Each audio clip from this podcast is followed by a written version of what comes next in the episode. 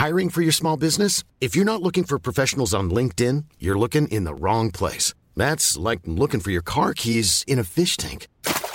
LinkedIn helps you hire professionals you can't find anywhere else, even those who aren't actively searching for a new job but might be open to the perfect role. In a given month, over 70% of LinkedIn users don't even visit other leading job sites. So start looking in the right place. With LinkedIn, you can hire professionals like a professional. Post your free job on linkedin.com slash people today. Nada más por convivir. Política, cultura y ocio. Con Juan Ignacio Zavala y Julio Patán. Aquí iniciamos.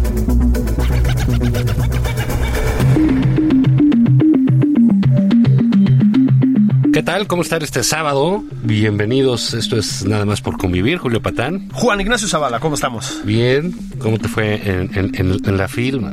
Fíjate que, como hablábamos mi amigo Carlos Puch y yo, claramente ya tenemos 10 años más de cuando empezamos, porque ya Sí. nos tenemos que dosificar la fiesta. Aparte de eso, bien. Aparte de esto, bien. Sí. Bueno, mañana, mañana vamos a transmitir, mañana domingo, una plática de que tuviste con Javier Cercas, un, un autor español pues notable, ¿no? Hombre, extraordinario. crónica de un instante, es un- digo, digo, aparte del soldado Salamín, los que quieras. Sí, sí. Pero crónica de un instante es un interesantísimo ejercicio de, Sí. de una fotografía política. Y, y- y el desarrollo de los personajes, esa a mí se me hace una gran idea. Santiago Carrillo, Exacto, etcétera, todo, ¿no? Tejero, ¿no? Tejero. To- to- Todos los que salen ahí. Eh, Suárez. Adolfo No. Suárez y el general ese que nunca me acuerdo cómo se llama. Y, y hay fotos en, pues, en todos los países y en México que deberían que deberían tener ese ejercicio, ¿no? De Yo qué de pasó con quien salía eh, eh, eh, en ese entonces. En aquella ¿no? foto, ¿no? En aquella foto. Pero bueno, hoy tenemos un invitado. ¡De lujo! Usted lo conoce. Es este Javier Tello. Javier Tello. ¿Cómo estás, Javier? Bienvenido. Javier, bienvenido. Qué bueno verte por aquí. Muchas gracias por la invitación. Usted lo Encantado ve, de estar aquí. Lo oye, ahí sale en la hora de opinar. en Así el es. programa 70 y más, los lunes. Pero ahora ya vamos a vivir hasta 120 años. Entonces 70 es, son chavos. Es nada. Son es, chavos. es nada. el horario juvenil. El horario juvenil. Este, pero bueno, ha tenido una eh, eh, discusiones fuertes. Siempre has estado, eh, déjame decirlo de esta manera, muy abierto a ver a López Obrador. Mucha gente lo toma como un apoyo. que no sé, o sea, lo, lo- lo- como un apoyo abierto, pero has tratado de entender de qué va este Andrés Manuel López Obrador. En un ambiente, digamos, polarizado como el que vivimos, eres un eh, cripto chairo, un chairo fifí, el hombre encorbatado de mirada azul que defiende eh, eh, eh, a la cuarta transformación, cosas así que te ponen en, en, En Twitter, en- ¿no? en Twitter. Mira, yo no, no, no estoy en redes sociales, no tengo ni idea qué me ponen, qué me ponen, pero, pero te digo dos cosas que creo que tal vez explican esas, esas, esas cosas que ponen en, en Twitter. Uno, hay una gran frase que a mí me encanta de un filósofo canadiense que después, no después, desde, desde el inicio de su carrera este, académica la mezcló con cierto activismo político y alguna vez en una entrevista le preguntaron que cómo lidiaba con la oposición, cómo interactuaba con la oposición. Dijo, tengo tres principios básicos. Primero, escuchar. Segundo, tratar de entender qué es lo que los motiva. ¿Por qué están enojados? ¿Qué es lo que los apasiona? Tratar de entenderlos, ponerme en sus zapatos. Y tres, nunca juzgar. Si me preguntas, hoy en México ocurre exactamente lo opuesto en ambos Sí, bandos, en que ambos quede claro, en ambos. Nadie escucha. Nadie tiene el menor interés de entender al otro. Y Y, lo enojados. primero que hacen es juzgar. Este, todos enojados. Y todos enojados. Entonces, este, y primera cosa. Y la segunda cosa que yo diría que tal vez explica otra vez lo que ahorita describías, es que filosóficamente creo que la única manera de entender al otro, el otro sea quien sea, Trump, Boris Johnson, eh, Julio Patán, quien sea, la única manera de entender al otro es partiendo una cierta empatía por el otro. No simpatía, sino necesitas una mínima capacidad de ponerte en los zapatos del otro para entender al otro. Y apenas ya haces eso, empieza a ser complicado. O sea, la línea divisoria entre empatía y simpatía, entre explicar y justificar, es muy delgadita, es tenue, tenue, ¿no? claro. Entonces, dependiendo quién te esté escuchando, uno puede decir, no, lo que pasa es que cuate tiene cierta empatía y otro, escuchando lo mismo, dice, no, este cuate tiene simpatía. ¿no? Exacto, Y sí, lo sí. mismo con explicar, ¿no? Pues lo único que está haciendo es explicando. Y otros dirán, no, lo único que está haciendo es justificando, ¿no? Eh, y creo que en esas estamos todos. ¿no? Todos. Sí. Déjame hacerte una pregunta rápida. Ah, Vamos a hablar largo. Largo y tendido. Y largo y tendido, pero hay algo que me gustaría preguntarte. Dije, qué bueno, qué bueno que vamos a ver, Javier. Las elecciones en Inglaterra. No, El- bueno. el- Ah, el sí. Boris Johnson. Es, es, pero, es- Javier conoce a Boris Sí, Johnson. Pero por eso dije, ah, le voy a preguntar a Javier. Sí, sí. Eh, seguramente hasta estudió con Boris Johnson. Sí. ¿no? En efecto, sí. En efecto. ¿Estudiaste con él? Sí. Él, bueno, este Johnson, el, el actual, este, y recién reelecto. Emperador de Emperador Inglaterra. Este, eh, estudió entre, iba en el año en medio de mi hermano y el mío. Eh, y yo lo conocí realmente porque había sido a- amigo de mi hermano. Estamos en la misma universidad los tres. Estudió, mi hermano iba uno o dos años arriba, conoció a mi hermano, se hicieron amigos. Y cuando yo llegué, yo ya sabía que había sido amigo de mi hermano y lo conocí en parte por eso, ¿no? Estamos hablando Este, de Carlos De Tello. Carlos, Carlos, mi hermano. sí. Es que te lo pregunto porque ahorita vamos con Boris Johnson, pero estarás de acuerdo que tienen, digamos, muchos intereses compartidos. La historia, Boris Johnson no es una bestia analfabeta, ni mucho menos. Ah, Un no. tipo ilustrado. Yo leí la biografía que hizo de Churchill. Claro. Es muy buena. Eh, y es muy buena, ¿eh? Sí, no, bueno, no solamente escribió una biografía de Churchill, eh, tiene un libro muy bueno sobre el Imperio Romano, este, es, es un, tiene una novela, o sea, además de que escribe y ha escrito muchos libros, eh, ha tenido una vida política sumamente exitosa, Sí, claramente, sí, sí, sí. y fue editor de una de las principales revistas de, de Inglaterra, de, de tipo letras libres Nexos, Ajá. digamos, eh, Spectator, trabajó. trabajó, arrancó su carrera recién egresado de la licenciatura en, no, en el Telegraph, creo. Telegraph, sí, creo que sí, o, creo que sí. O no sé, ¿eh? igual sí tienes razón y fue en el Times. Creo que Empe- fue en el Times, Sí, sí. pero, pero en fin, es, es- es un tipo profundamente sofisticado, culto. Sí. Y por cierto, lo güero eh, es no de su ascendencia inglesa, sino turca. Él tiene parientes turcos y los turcos importaban esclavos del Cáucaso, güeritos.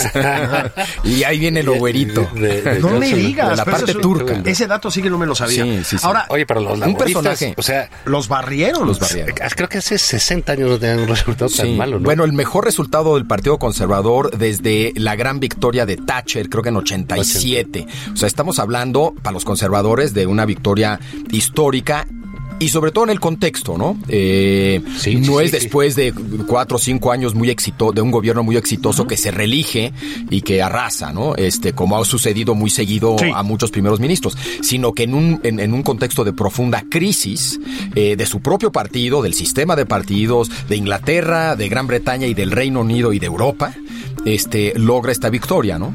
Bueno, mucho tuvo que ver Corbyn también, ¿no? Es que es un líder.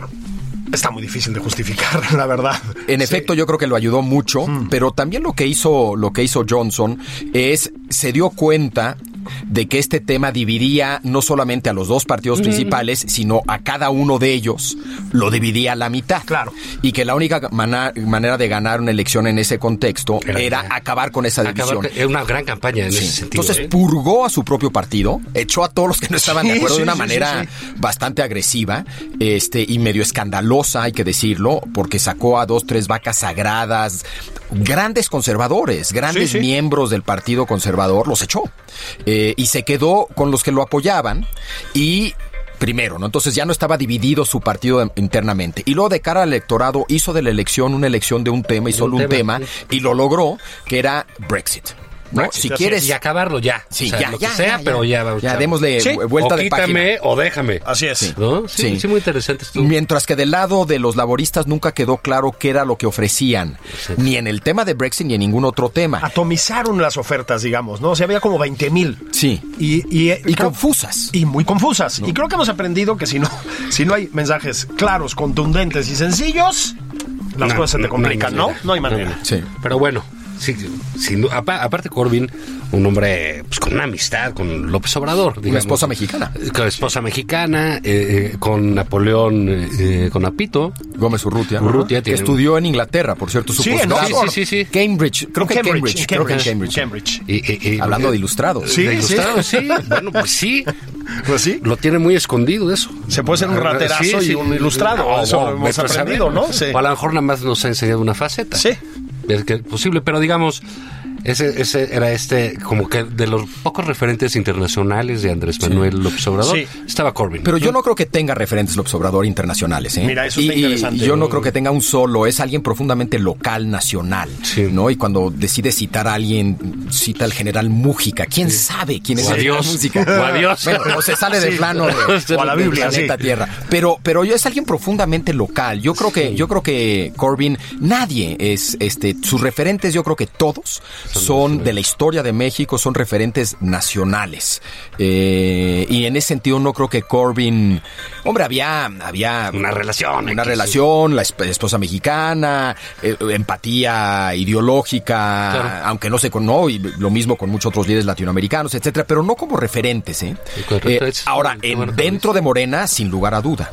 En, en- en Morena sí hay un chorro de gente que sí tiene referentes externos, ya sea en la, De Latinoamérica índole, o sí. Corbyn o quien tú quieras, ¿no? Bueno, es que Corbyn, a ver, ¿eh? O sea, incluso para ser un laborista, bueno, la- el, el, eh, el- el laborismo británico tiene un espectro muy amplio históricamente, pero es un duro para el laborismo. Es, es decir, se negó a declarar dictador a Nicolás Maduro y a condenar las últimas represiones. Tiene una vertiente efectivamente antisemita, en fin, es decir, Es como es, es- setentero, ¿no? es como, se, como setentero. Sí, Sí, y sobre todo con una política exterior muy, muy proactiva y bastante radical. Sí. Eh, lo que decías ahorita de Maduro, etcétera, ¿no? Eh, es, es, es, es un tema que le apasiona, que entiende, que conoce.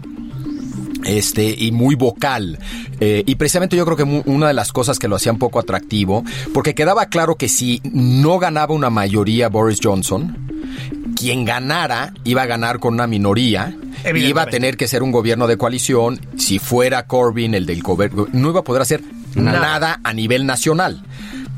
Más que tratar de impulsar una alternativa a una salida inmediata de Brexit, ¿no? Sí. Ah, él prometía una mejor negociación y luego un referéndum sobre esa negociación. Sí. Con la posibilidad de que en ese referéndum se preguntara si se querían quedar, ¿no? Pero no iba a poder hacer nada. Donde sí iba a tener un impacto era en la política exterior. Claro. Que siempre son más sueltitos en esos temas y, Sí. y- y- y- y creo que sí tiene una política exterior muy locochona. Eh, un poco la distancia idealiza, ¿no? Yo me acuerdo en Inglaterra, cuando estudié allá, hablaban de, de- de muchos grupos guerrilleros como si fueran héroes. Héroes. De la misma manera que aquí en México ya escuchaba, estoy hablando cuando tenía 15 años, habla- escuchaba amigos de 15 años hablar maravillas del ejército republicano irlandés Ajá, sí. como héroes, ¿no? Como en Estados Unidos, el ejército Sí. republicano irlandés tiene como una legitimidad extraña. Sí. Incluso lo ves en el cine, ¿no? Si vives de lejecitos y suena romántica la historia y están Sí, pues, luchando las por- compras, sí. sí, ¿no? Y lo mismo, entonces yo creo que hay, hay siempre ese inevitable idealismo, estés en el país que estés, respecto a ciertos grupos de- en países lejanos, ¿no? Ahora va a ser un Brexit feo, estamos de acuerdo, duro, ¿no? Bueno, no, porque creo que lo, eh, en ese sentido una buena noticia, depende de qué lado estés, pero una buena noticia este, de, de que la victoria sea tan contundente es que le da mucho poder Bueno, a, a- claro. a Boris Johnson para no, no tener que ceder ante los radicales de un Brexit radical, que los hay dentro de ¿Y su tú crees que no lo va a hacer? Mira, yo creo que yo yo creo que desde que se van a salir de inmediato se van a Ah, salir sí, de sí, inmediato en enero, ¿eh? En, en enero, a finales de enero. Sí. Pero el, el tema ahora se vuelve la duración del periodo de transición. Boris en campaña prometió un año y no más de un año, porque era lo que tenía que prometer para eh, ganar ese voto contundente a favor de un Brexit lo más pronto posible. Pero queda claro que en un año no va a haber tiempo para hacer todo lo que hay que hacer y probablemente tenga que pedir una extensión Mm, claro. ese momento, esa, nue- esa nueva fecha crítica es en junio.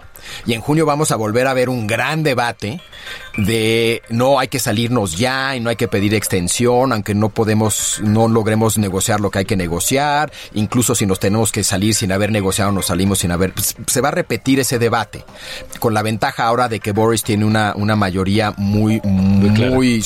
y, y él es el gran ganador. Entonces, yo espero que resista las presiones de que se de que no extiendan el periodo de transición y sí pida una extensión eh, y que el Brexit que se dé sea un, un- un- un Brexit más más amable, más, Más dialogado, digamos. ¿no? dialogado, etcétera. Vamos.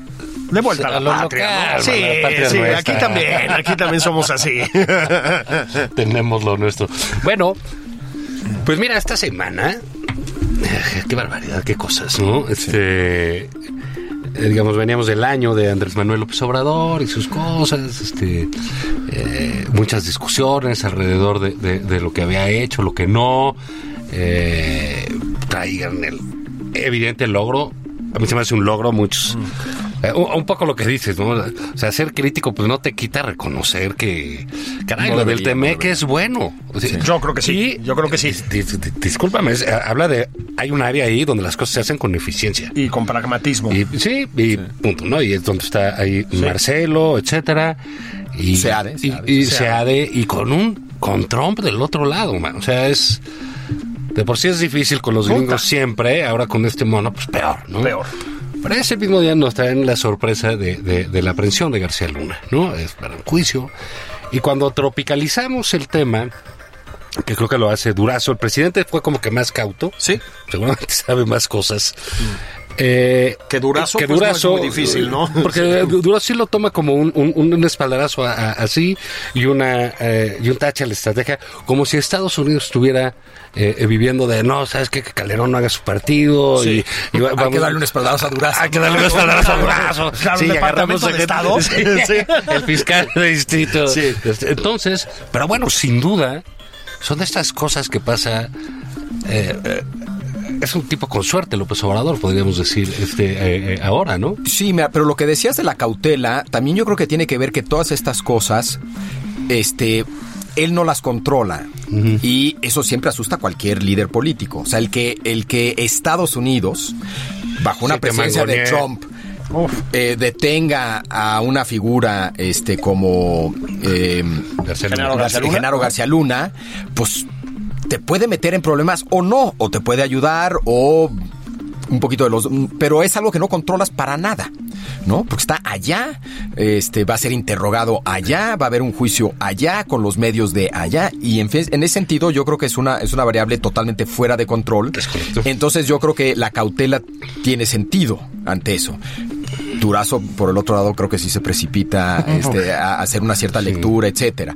Ahora, de qué es de la mayor importancia para nosotros en México, lo es esa, esa. ¿Cómo lo ves? esa. ¿Cómo lo ves eso? Eh, eh, sí, sin duda. O sea, yo creo que es- estoy No, completamente de acuerdo. Mira, pr- primero a mí me genera una enorme tristeza. Eh, tristeza porque nos damos cuenta. Ba- Bajo el sup- es inocente hasta que demuestren lo contrario, entonces me estoy este, precipitando. Pero el solo hecho de que exista la posibilidad de que en efecto eh, estuviera coludido con el Chapo, el, este, el cártel de Sinaloa, pues es muy triste, ¿no? Independientemente de a, quién le vas y en contra de quién estés, Sí, sí, como país es profundamente triste que la persona encargada de la política de seguridad resulte, ya nos había pasado antes con Gutiérrez Rebollo. Con Gutiérrez Rebollo, ¿no? exactamente. Este, es muy triste porque eso habla de que de- no solamente estamos no ganando, Que no hay manera de salir. sino que estamos en el hoyo más profundo. Este, o sea, ¿qué podría ser peor que, te enter- en- que enterarte que la persona encargada de la seguridad pública de tu país resulta estar del lado de los malos, ¿no? Eh, entonces, mi primera reacción es, es de, híjole, qué horror. Entonces, pues no hay estrategia o no hay estrategia posible si eso puede pasar, ¿no? Puedes, puedes mañana desarrollar la mejor estrategia, pero si todos están coludidos con los otros, pues, Claro. tu, tu estrategia ¿Hasta dónde llega la podredumbre, no? Sí, Eh, ahora, también reconozco que sí es este un en términos ya políticos y de la coyuntura, Sí, sí, sí. es un enorme trancazo este al expresidente Calderón y su proyecto.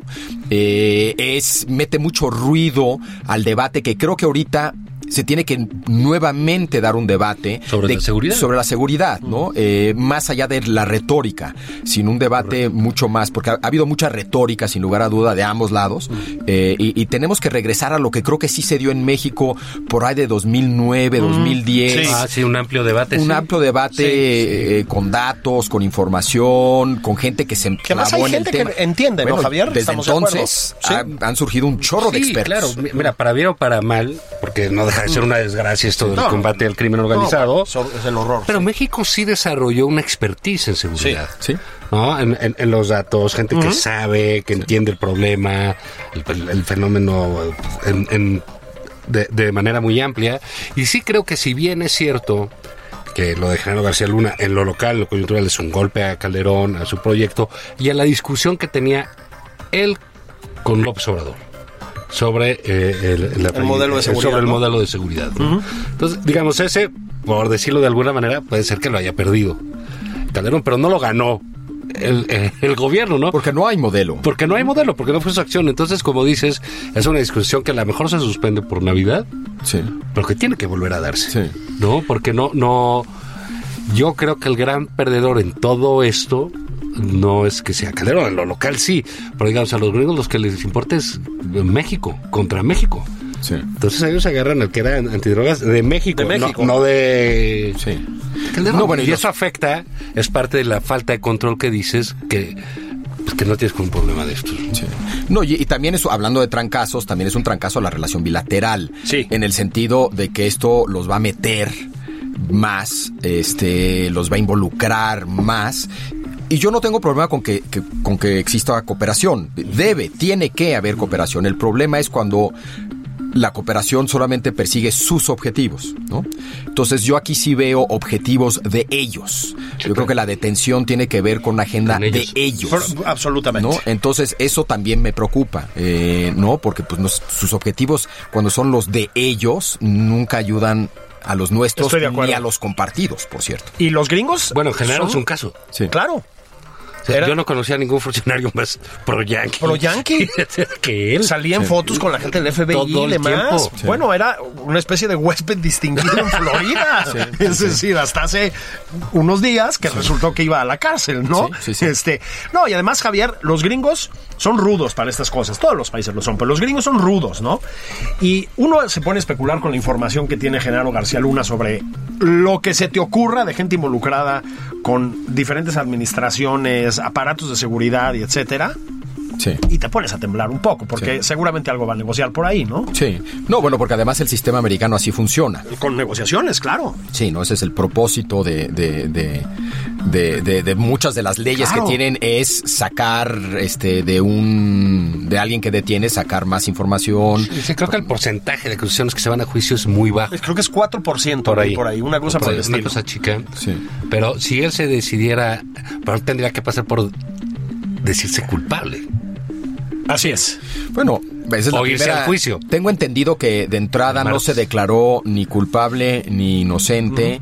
No sé si eso lo puede No, pero la aplazaron para el martes. Exacto. Y es cuando debe, debe, de- debe salir. Y además Ahora, puedes juez- cambiar en cualquier momento, según yo, puedes, según yo, cambiar tu, tu, este, tu plea, ¿cómo se dice? Puedes... Sí, sí, tu declaración, si, sí. si- si inicialmente te declaras inocente Sí. y de repente te queda claro que viene abrumadoramente Dices, bueno, ti, siempre no, ¿no? Siempre no puedes cambiar tu- sí, además el juez, hay que recordar que es Brian Cogan, que es el mismo del Chapo Guzmán, y tiene fama de duro. Y ya, y ya conoce De- el tema. Y ya conoce el tema. O sea, también está metido hasta el cuello. ¿Me sí. explico? En, en un sentido positivo Sí, en este caso. Entonces yo creo que va a tener una posición muy vulnerable, Genaro Sí. García Luna. Bueno, y vamos a tener, no sé cuánto dura el juicio, pero vamos a tener varios meses de un juicio, Ah. este, una cobertura mediática, Sí.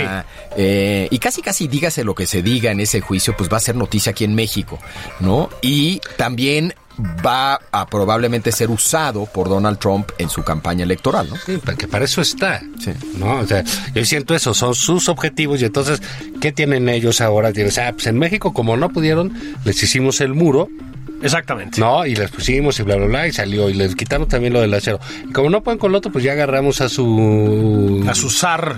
a su- su que había antes porque ellos no pueden, ¿no?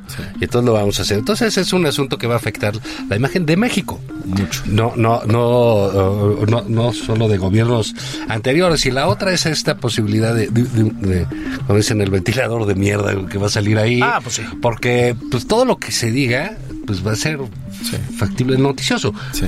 Y lo que quiera decir Genaro, porque Genaro es una gente mucho, muy informada. No, bueno. ¿No? Y, y- Hombre, fue un hombre muy poderoso durante Muy seis poderoso. años. Bueno, durante Yo diría 12. Durante 12, ¿no? Sí. Y, incluso hasta un poquito más, porque Sí. pues, tenía una agencia ahí, Así es. este, ahí, y venía de Miami, Sabe, etcétera, ¿no? sabe. Entonces, Tiene archivos, pues, ¿no? tiene O sea, archivos y pues, sí. quién sabe, ¿no? Allá te dicen, mira, pues te vamos a dar 20 años y hablas, te damos 18. Te damos 18, y- pero en fin, a sí, nueve, si pero a por la cadena perpetua, ¿no? y medio, sí. Y, y así. Pero bueno, vamos a hacer una pausa. Pausita. Eh, y, y regresamos a, con Javier Tello a seguir conviviendo por aquí.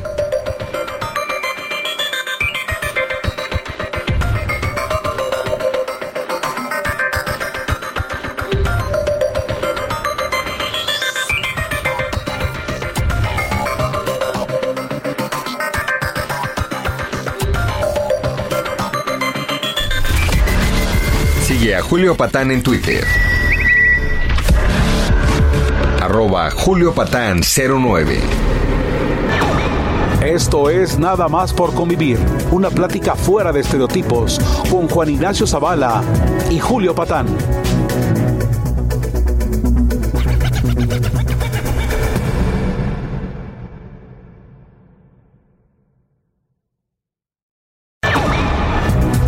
Estamos de regreso en Nada más por convivir. Aquí, Juan Ignacio Zavala y Julio Patán.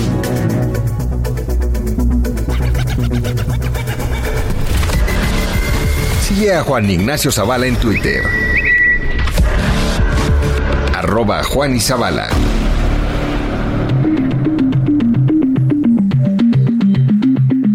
Estamos de regreso en Nada más por convivir, Juan Ignacio Zavala. ¿Qué pasó? ¿Cómo va el, sa- cómo va el sábado? El sábado. Pues aquí muy interesante, muy internacionales estamos. Con Javier Tello. Con Javier Tello, Estuvimos hablando del Reino Unido, ahora estamos hablando de los Estados Unidos, aunque en relación con Genaro García Luna. A ver, Javier, creo que no alcanzamos a valorar en su justa medida.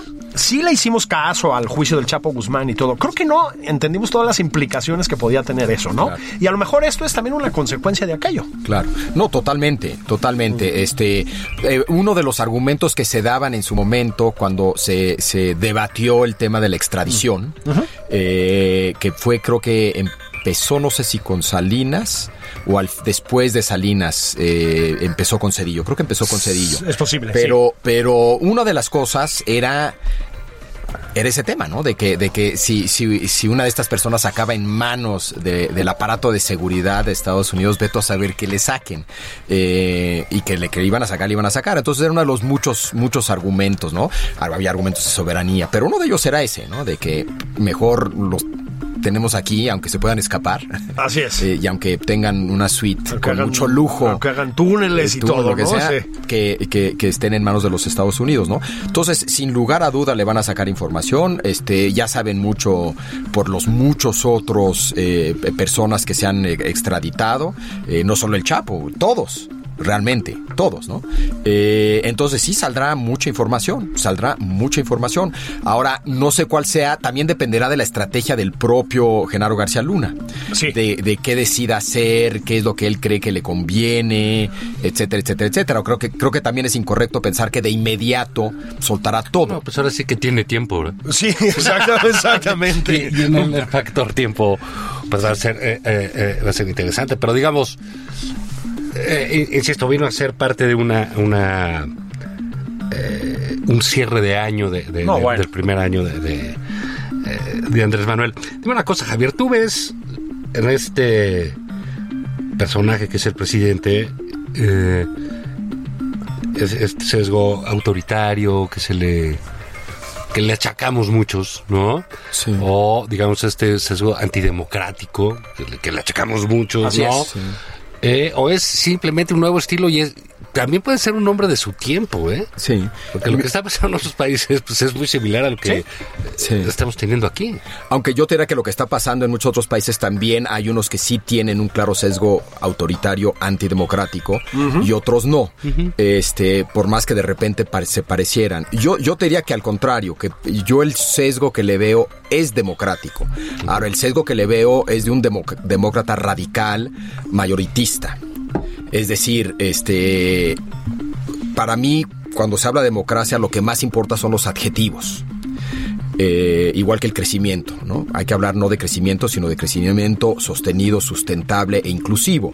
Y son los tres adjetivos lo que a mí, para mí más importan, y lo mismo con la democracia. Al hablar de democracia, realmente lo que estamos hablando, estamos hablando de las democracias de Occidente de los últimos 100 años, son democracias liberales, representativas y constitucionales, que además operan con una economía de mercado y que tienen una cierta relación con la verdad. Todo eso importa.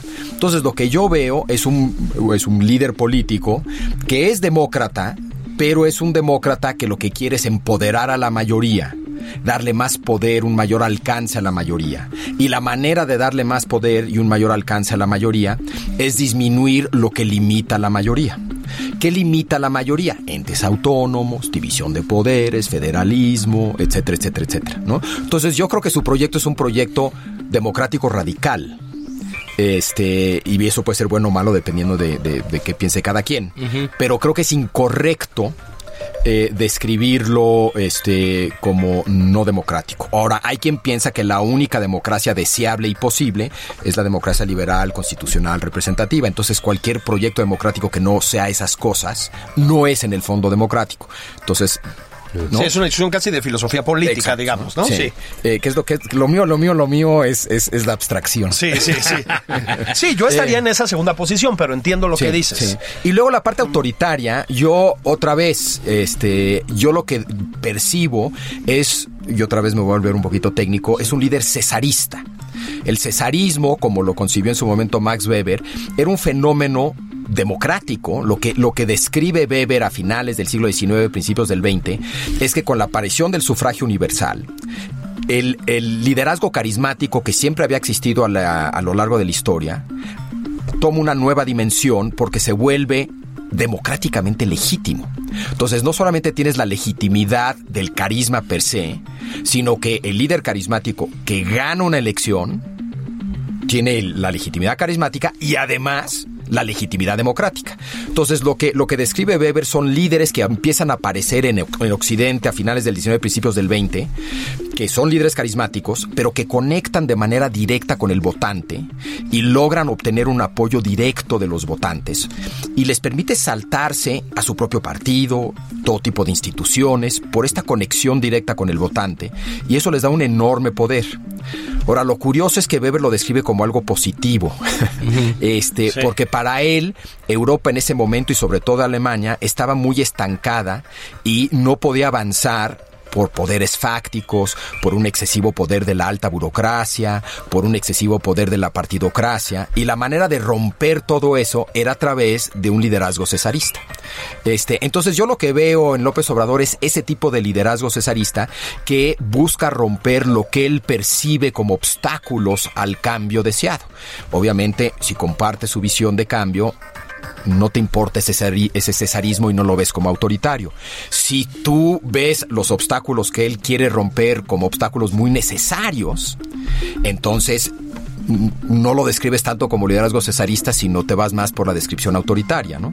Este, pero otra vez, el punto de fondo para mí es que gente honorable, inteligente y bien informada no está de acuerdo respecto al personaje. Esto no- nunca nos había pasado. No hubo un debate es. de quién Sí, es sí. Peña Nieto, Díaz Ordaz. quién es, quién claro. es Felipe Calderón, quién es Vicente Fox, quién es Cedillo, quién es- todos sabíamos quiénes eran. Ahora estabas a favor Bueno. o en contra, pero aquí sí hay una genuina disputa Claro. de quién es. Claro, porque también, digamos, todos se adaptaban a un rol presidencial.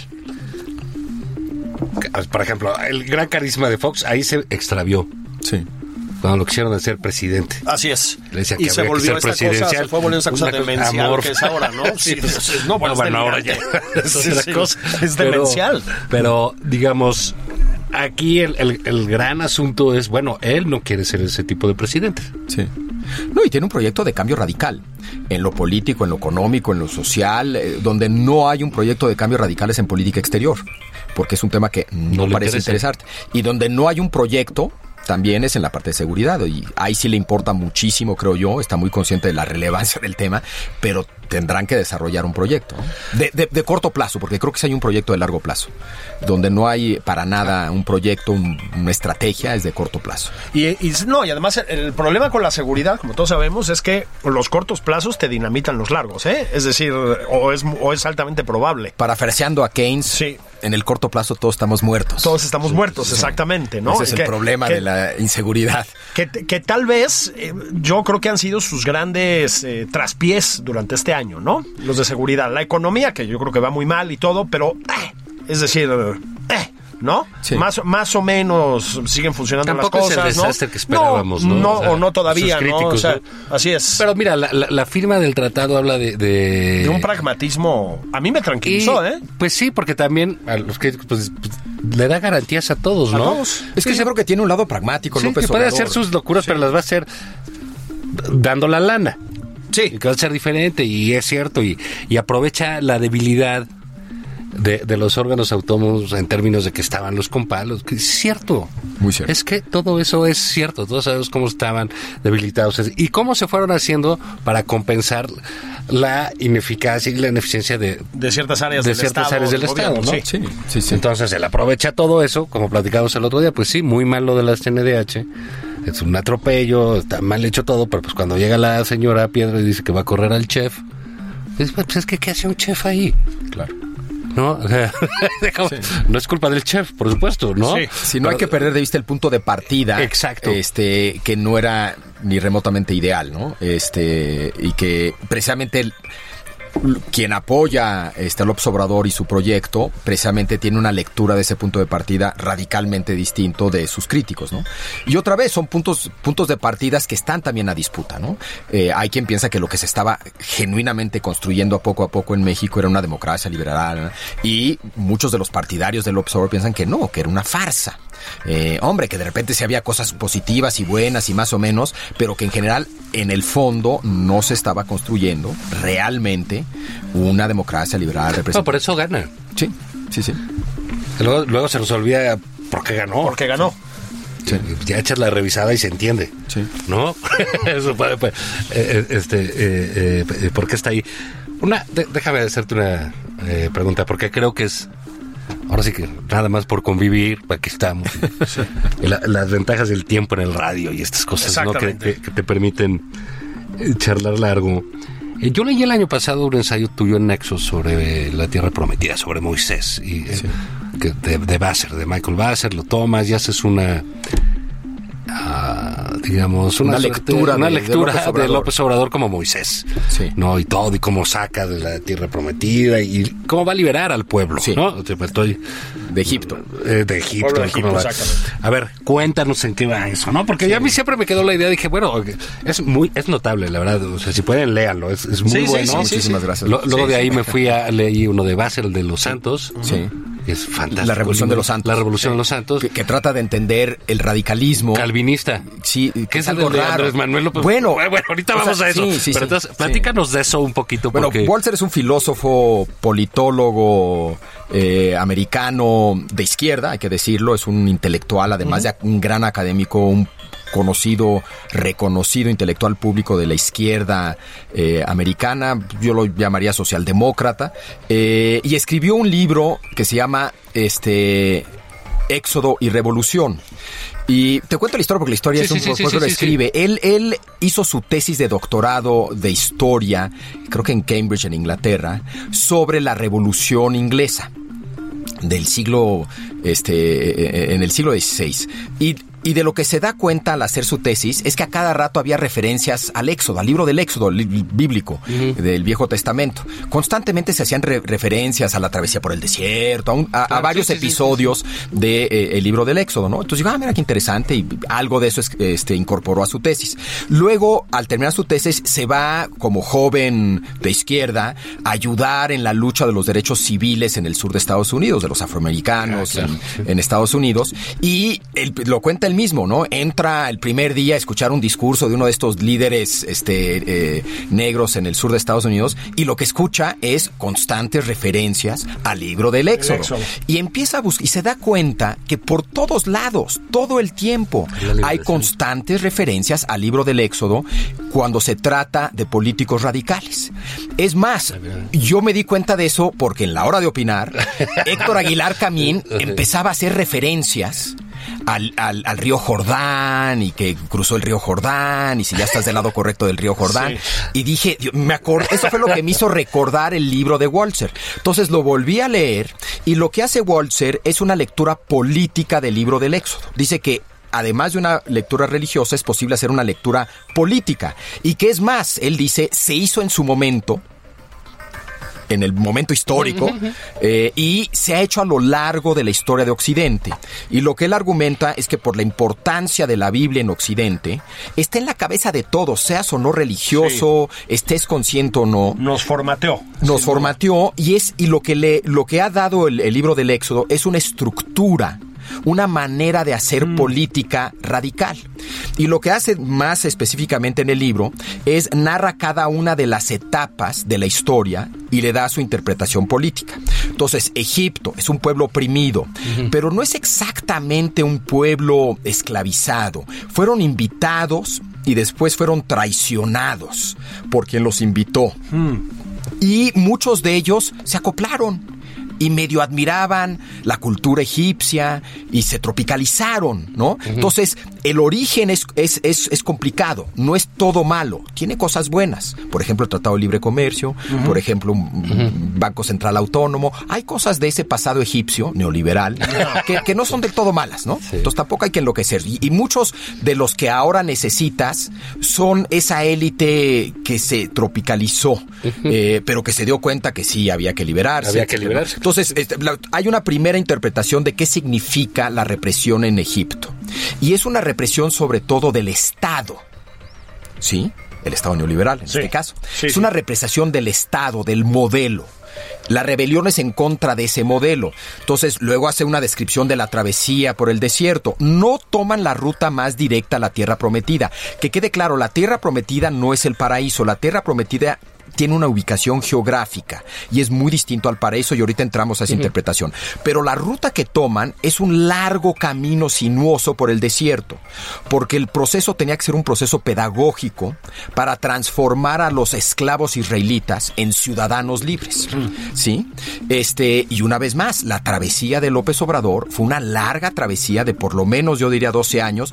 Yo argumentaría que de hecho fueron 18. Yo creo que 18 si no sí. es que más. Este, no fue el camino más corto y eso fue importante. A lo largo de esa travesía hay momentos muy importantes. Un momento clave en el desierto es cuando este, algunos de los este, israelitas empiezan a venerar a falsos dioses. Cerro de Oro. Cerro de Oro.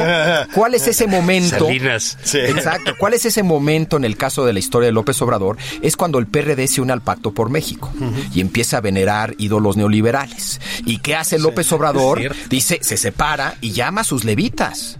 ¿No? Igual que Moisés, a ver quién está conmigo. Y esos levitas los conocemos todos en las redes sociales y en la calle. Y son feroces como eran los levitas. ¿No? Feroces soldados de, de Moisés, etcétera. Ahora, eh, y luego la tierra prometida insiste, este, eh, porque ahorita llevamos al mesianismo, porque yo creo que el observador no es mesiánico. Y, y no es. No es. Okay. Y te, la lectura de, de, que hace Walter del libro del Éxodo te ayuda a entender por qué no. Si bien esto podría derivar en un mesianismo. Eh, el, el, la tierra prometida no es el paraíso. El paraíso es una cosa maravillosa. Sí. La tierra prometida solamente es un poquito mejor que, que Egipto. Que, este, que Egipto. Creces al 4%, no al 8%. Este, reduces la pobreza, no desaparece la pobreza. ¿no? Tienes tus leyes. Este, exacto, ¿no? Eh, pero, pero lo interesante de la lectura de Walzer es que hace esta interpretación del libro del exopolítica uh -huh. y dice que quede claro, hay dos posibles lecturas de la historia de Moisés. La bolchevique, y usa el término de manera conscientemente, bolchevique. bolchevique, conscientemente anacrónica, y la socialdemócrata. Es decir, hay una lectura del libro de éxito, política del libro de éxito, que explica el triunfo de Moisés gracias a su liderazgo personal, gracias a su autoritarismo, sí, sí, sí. gracias a que castigó cuando tuvo que castigar, gracias a su claridad de visión. Es, es decir, esa es la lectura leninista bolchevique. Mm. Pero dice, pero también hay una lectura del Éxodo que él llama socialdemócrata, que también está en el Éxodo, que es la parte de Moisés donde Moisés delibera con su gente, defiende a su gente frente a Dios, a veces pierde esos debates, a veces gana esos uh -huh. debates. El proceso es un proceso pedagógico, mucho más este, comunitario. Eh, esa es la lectura socialdemócrata. Y dice, en el Éxodo tenemos las dos historias.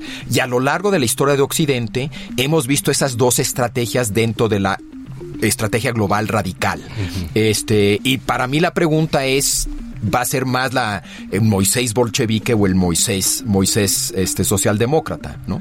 Eh, ahora, el mesianismo rapidísimo. El mesianismo, según esta historia, es producto de, entre comillas, el fracaso de Moisés. Hay gente que lo sigue por el desierto y al llegar a la tierra prometida dice, híjole, para esto llega...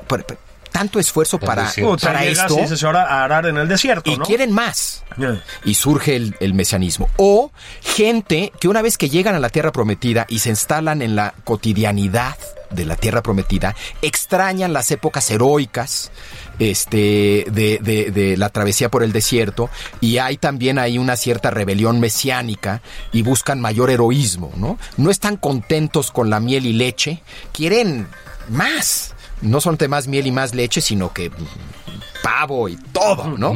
Este, entonces el mesianismo es una reacción este, a eh, eh, eh, a, a Moisés más que Moisés mismo. Moisés es un líder de su gente, ¿no? Fíjate que si, si ves la... A mí mismo, todo el mundo conoce, que me conoce, conoce mis posiciones ante Andrés Manuel López Obrador. Pero es cierto que, digamos, siguiendo este modelo, vamos a llamarlo, ¿no? Que nos acabas de platicar, va como a bandazos, ¿no? Me parece, o, o parece dar bandazos entre ambas posiciones. Es decir, lo platicamos tú y yo hace rato en una hace rato hace unas semanas en una plática compartida con la gente de la revista Gato Pardo, ¿no? O sea, Santa Lucía. O sea, la necedad de Santa Lucía, ¿no? Eso parece, como me lo decía alguna vez Joaquín López Dóriga, como propio de un iluminado. O sea, yo vi en algún lugar, yo, López Obrador, que eso es lo que necesita este país y pase lo que pase, voy para allá. Para dar un ejemplo mínimo.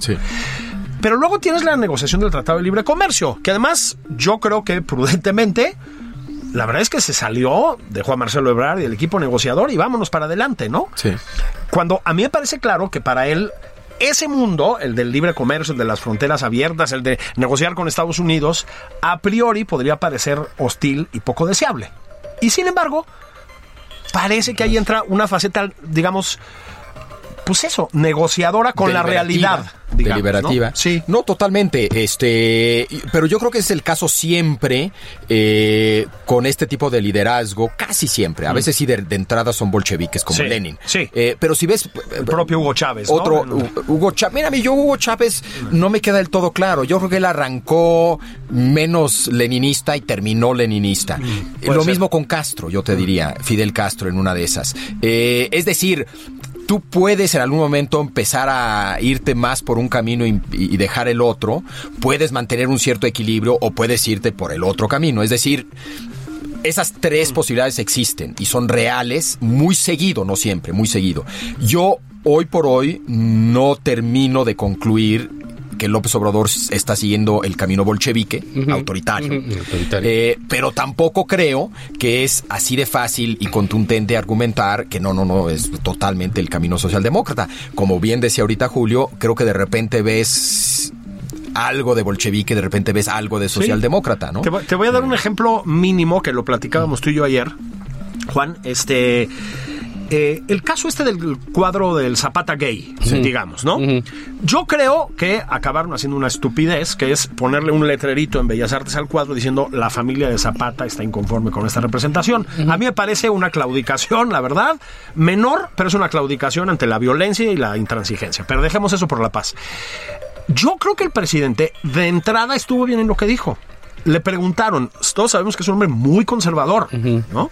En lo social. Y en- sí, y muy religioso además. Y le preguntaron, ¿le incomoda la representación, esta representación gay, digamos, estoy poniendo comillas, ¿no? Este, de Zapata. Y él dijo, no, para nada, yo creo en las libertades. Bueno, hasta ahí a mí me parece que esa es la respuesta de un presidente democrático, ¿sí? O sea, y debo decirlo. También de Claudia Sheinbaum, a propósito, ¿eh? Estamos en contra de los actos violentos, respetamos la diversidad y actuaremos conforme a la ley. Es la respuesta de una dirigente, no una dirigente, de una gobernante democrática. Te digo, luego ya vinieron las concesiones raras y Bellas Artes tuvo que poner este letrero que me parece patético y etcétera. Pero esos pequeños momentos también los tiene. Sí. O sea, insisto, viene de una persona que es muy crítica con él. Sí. Pero luego de pronto te saca de te saca de balance y dices, ah, mira. Pero ¿no? sí tiene que ver con esta figura, a mí se me hizo muy acertada, la verdad, la de Moisés. Sí. Es ese guía. Que por cierto no llega a la tierra No, prometida. era lo que te iba a decir, Sí. ¿cuál es la tierra prometida? Porque él llora. Sí. O sea, ese es el drama de... de Claudia de- Sheinbaum nos de- llevará, eh, Pues no sé, Marcelo. Marcelo, No, no, estamos sí. con Marcelo Sí. todos.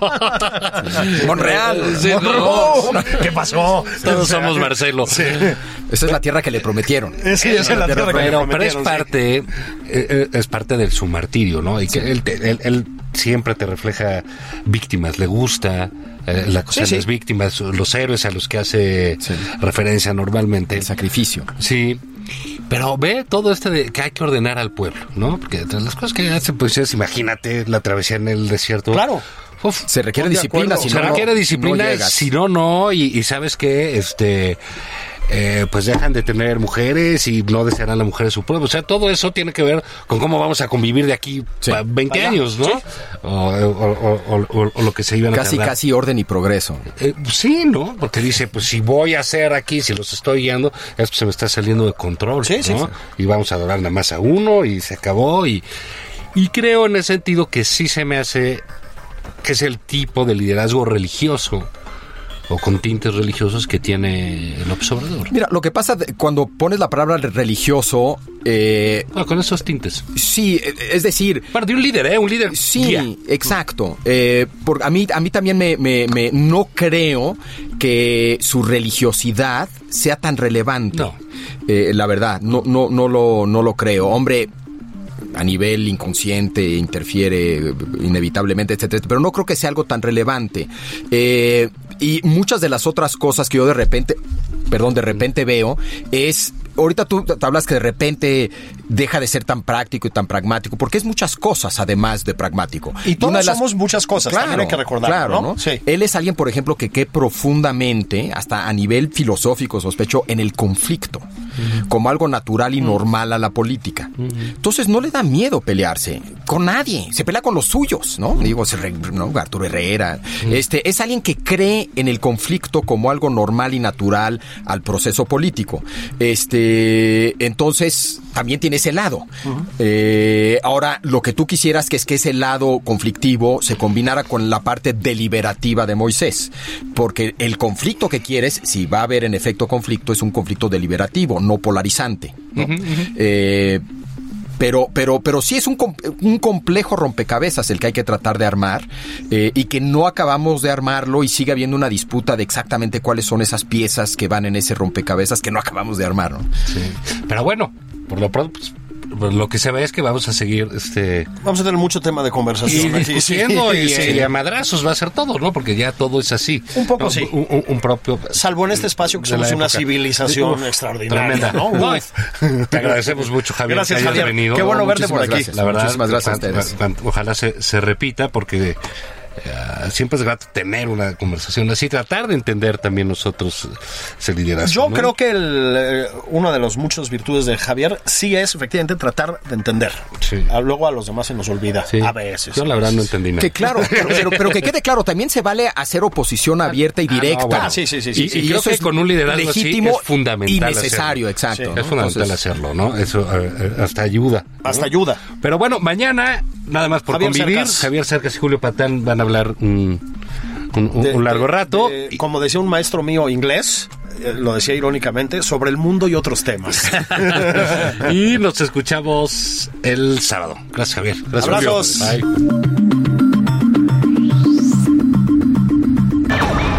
Esto fue Nada más por convivir. El espacio con política, cultura y ocio, con Juan Ignacio Zavala y Julio Patán.